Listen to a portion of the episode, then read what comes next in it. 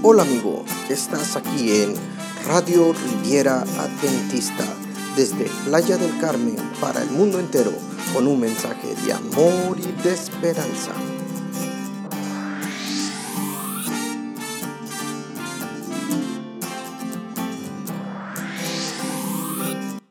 Hola querido amigo, estás aquí en el Manual de Retención para Nuevos Bautizados. Soy Adrián Gris y estaremos hablando acerca de la práctica regular de los remedios naturales, que son un método eficaz para prevenir la enfermedad y alargar la vida a través del programa Adelante. Y es que cuando nosotros hablamos del estilo de vida, seguramente notarás que resulta un gran cambio a ciertas prácticas y hábitos que traes desde antes de tu bautismo. El proceso puede ser desafiante y abrumador, pero con el tiempo notarás las grandes bendiciones que traerá la adopción de esas notables, saludables y bendecidas prácticas de tu vida. No te arrepentirás, aún más te sentirás en plenitud y concluirás que valió la pena darle una vuelta de página a tu vida pasada. Después de todo, el Evangelio que predica la Iglesia Adventista es una doctrina que lo mejora todo. Uno de los agentes naturales es el agua, por dentro y por fuera. 6 a 8 vasos de agua por día, práctica de un baño diario, una limpieza en nuestros hogares. Se han hecho estudios en algunos atletas que han demostrado el efecto que el agua tiene sobre el cuerpo en la resistencia física. Los atletas que bebieron igual cantidad de agua que la que perdieron no se fatigaron y la temperatura de su cuerpo se mantuvo cerca de lo normal mientras que los atletas que bebieron agua solo para calmar la sed no tuvieron la misma resistencia. Otro de los agentes es el descanso. Y es que cuando hablamos del descanso es la cesación del trabajo, es tranquilizarte. El descanso es uno de los sanadores esenciales conocidos por la humanidad. Cuando usted se enferma, lo primero que hace es acostarse en su cama hasta que se recupere, porque el poder restaurador del descanso es una de las claves para recuperar la salud. Dios estableció el descanso sabiamente en nuestro cuerpo. El corazón descansa después de cada latido. Los pulmones descansan después de cada ciclo respiratorio. El sistema nervioso descansa durante el sueño. Los músculos se relajan gradualmente después de cada contracción. Los órganos de los sentidos descansan completamente al cesar toda clase de actividad, es decir, en el sueño profundo. El estómago también requiere una atención cuidadosa. No debe mantenerse en funcionamiento continuo. Debe darle a este órgano tan maltratado del cual tanto se ha abusado algo de paz y descanso. Después que el estómago ha hecho el trabajo de una comida, no se le imponga más labor antes que haya tenido oportunidad de descansar. Antes que la naturaleza haya provisto suficiente jugo gástrico para poder absorber más comida. Debieran transcurrir por lo menos cinco horas entre dos comidas y debiera recordar que si se quiere realizar una prueba, se comprobará que dos comidas son más saludables que tres. Cuando nos entregamos al descanso, el estómago debe, debe haber concluido ya su tarea para que él también pueda descansar, como los demás órganos del cuerpo. Si es necesario tomar una tercera comida, esta debería ser liviana y debería tomarse varias horas antes de descansar. Y es que vamos a dar algunas ideas para poder descansar. Número uno, haga ejercicio vigoroso durante el día, al aire libre y a la luz del sol. Esto redundará en un sueño más apacible. Adopte una rutina nocturna Puede incluir un baño tibio, alguna lectura tranquilizante o beba una taza de té de hierbas naturales como hierbas de gatera, de lúpulo, de anís, de manzanilla. Evite estimulantes como la televisión o conversaciones emotivas o negativas. Número 3. No cene demasiado ni coma una cena demasiado pesada, algo de pan, galletas, jugo, de fruta o bebida con cereal, constituyen una cena liviana de fácil digestión. Número 4. Absténgase del tabaco, nicotina, cafeína, teína o el alcohol. Número 5. Tómese tiempo para tranquilizarse y solucionar cualquier problema que le haya causado la ira, resentimiento o algún tipo de emoción fuerte. Número 6. Sea regular en las horas de dormir. Como dicen, el que temprano se acuesta, temprano se levanta. Las investigaciones demuestran que de acuerdo al ritmo cardíaco que está regulado por los rayos del sol, el sueño más profundo ocurre entre las 9 y las 12 de la noche.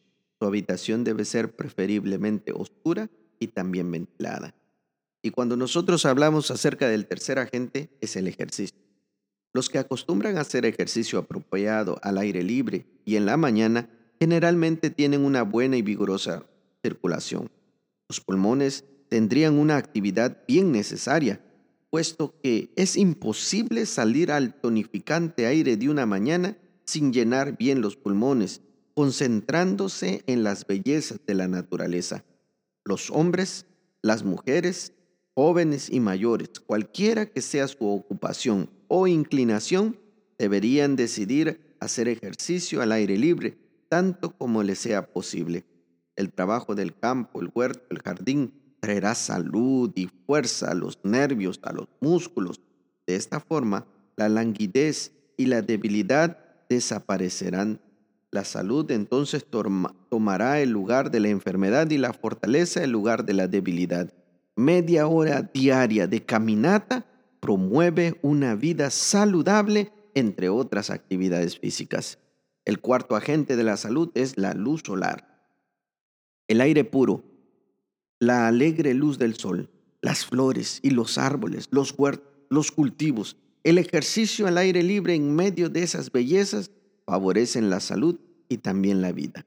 Cinco minutos diarios del sol en las mañanas o en las tardes contribuirán a mejorar tu salud física y también mental. El agente número cinco es el aire. Y cuando hablamos de la influencia del aire puro y fresco, permite que la sangre circule saludablemente a través del sistema. Para tener una buena sangre, entonces debemos aprender a respirar. Las respiraciones o inspiraciones hondas y completas de aire puro que llenan los pulmones de oxígeno purifican la sangre, le dan brillante coloración y la impulsan como corriente de vida. Por todas partes del cuerpo debemos tener buena sangre, pues la sangre es la corriente de la vida, repara los desgastes y nutre el cuerpo. Los pulmones eliminan continuamente las impurezas y necesitan una provisión constante de aire. El aire impuro no proporciona la cantidad necesaria de oxígeno y entonces la sangre pasa por el cerebro y demás órganos sin haber sido vivificado. Respiraciones profundas en las mañanas y buena ventilación en la casa ayudarán a la prevención de muchas enfermedades. El agente número 6 es la nutrición. Una alimentación sana y balanceada previene en muchos casos hasta puede curar muchas enfermedades. Una alimentación sana y balanceada requiere del consumo de alimentos sencillos, frescos y variados que cumplan con todos los requerimientos para una buena nutrición. La fruta, especialmente, es recomendada como un agente de salud. Un régimen alimenticio sencillo pero abundante y variado de fruta es la mejor alimentación. Las frutas son, para así decirlo, el motor de la digestión, pues al consumirlas en forma natural aceleran los movimientos digestivos, dada su alto contenido de fibra, vitamina A, P, C, potasio, hierro, entre otros.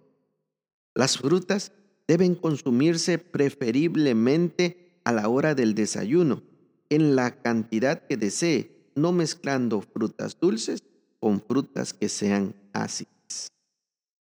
El agente número 7 es la temperancia.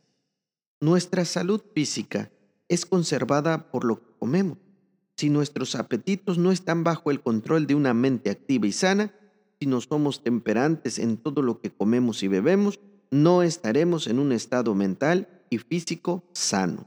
La temperancia es una adherencia a todo lo que promueve la salud y la eliminación de todo lo que es dañino. El régimen alimenticio tiene mucho que ver con la disposición a cometer el pecado. Santiago capítulo 4 versículo 17 nos dice, al que sabe hacer lo bueno y no lo hace, le es pecado. A continuación vemos algunas cosas en las que debemos practicar de manera estricta nuestra temperancia, en contra del licor, en contra del veneno, en contra también de la ociosidad y también de la comida chatarra. De todo lo bueno, con moderación, y de lo malo, nada. Recuérdalo.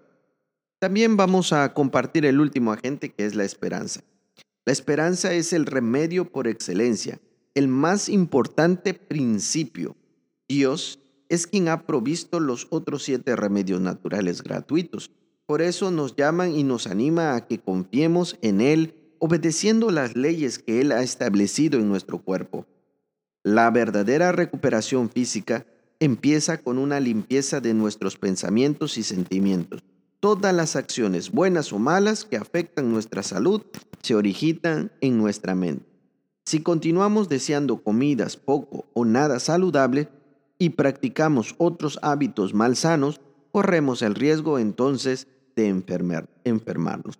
Por eso debemos entender estos tres principios. Número uno, un estilo de vida. Cuando hablamos de la esperanza debemos entregarnos al Señor y unirnos con su iglesia. Comenzar una nueva vida ha habido cambios quizás en nuestra conducta o nuestro carácter o quizás en nuestros ideales.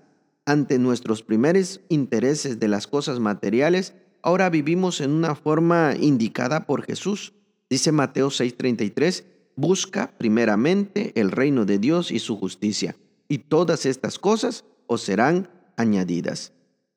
Tenemos delante un elevado blanco, el ser santos delante de la presencia de nuestro Dios, en hacer la voluntad de Dios. El segundo aspecto es la vida también en el hogar. La nueva vida se dejará ver en el hogar. Las relaciones entre los cónyuges estarán regidas por el respeto, la comprensión y sobre todo el amor. Efesios capítulo 5, 22 al 29. La educación de los hijos ocupará el primer plano de interés. Los padres serán firmes y sabios. Los hijos responderán obedeciendo con alegría. Y sobre todo, el aspecto número tres, un cristianismo de manera dinámico. Es que cuando hablamos del cristianismo, debiera ser una persona íntegra, una persona honrada en sus transacciones comerciales. Sus pensamientos deben ser elevados y tiene cuidado con las palabras. Sobre todo, evita los frutos de la carne y las prácticas del espíritu. Por eso te recomendamos que puedas leer Gálatas capítulo 5 del versículo 19 hasta el versículo número 26, porque nos enseña ahí los frutos de la carne, pero también nos enseña el fruto del Espíritu, que es el amor de Dios. Así que yo te invito, querido hermano, amigo que nos estás escuchando, que puedas colocar tu vida en las manos de Dios y que puedas tener no solamente un estilo de vida saludable, sino puedas tener tu vida en armonía con Dios. Síguenos acompañando aquí en Radio Riviera Adventista. Te mandamos un cordial saludo y que el Señor te bendiga. Hasta la próxima.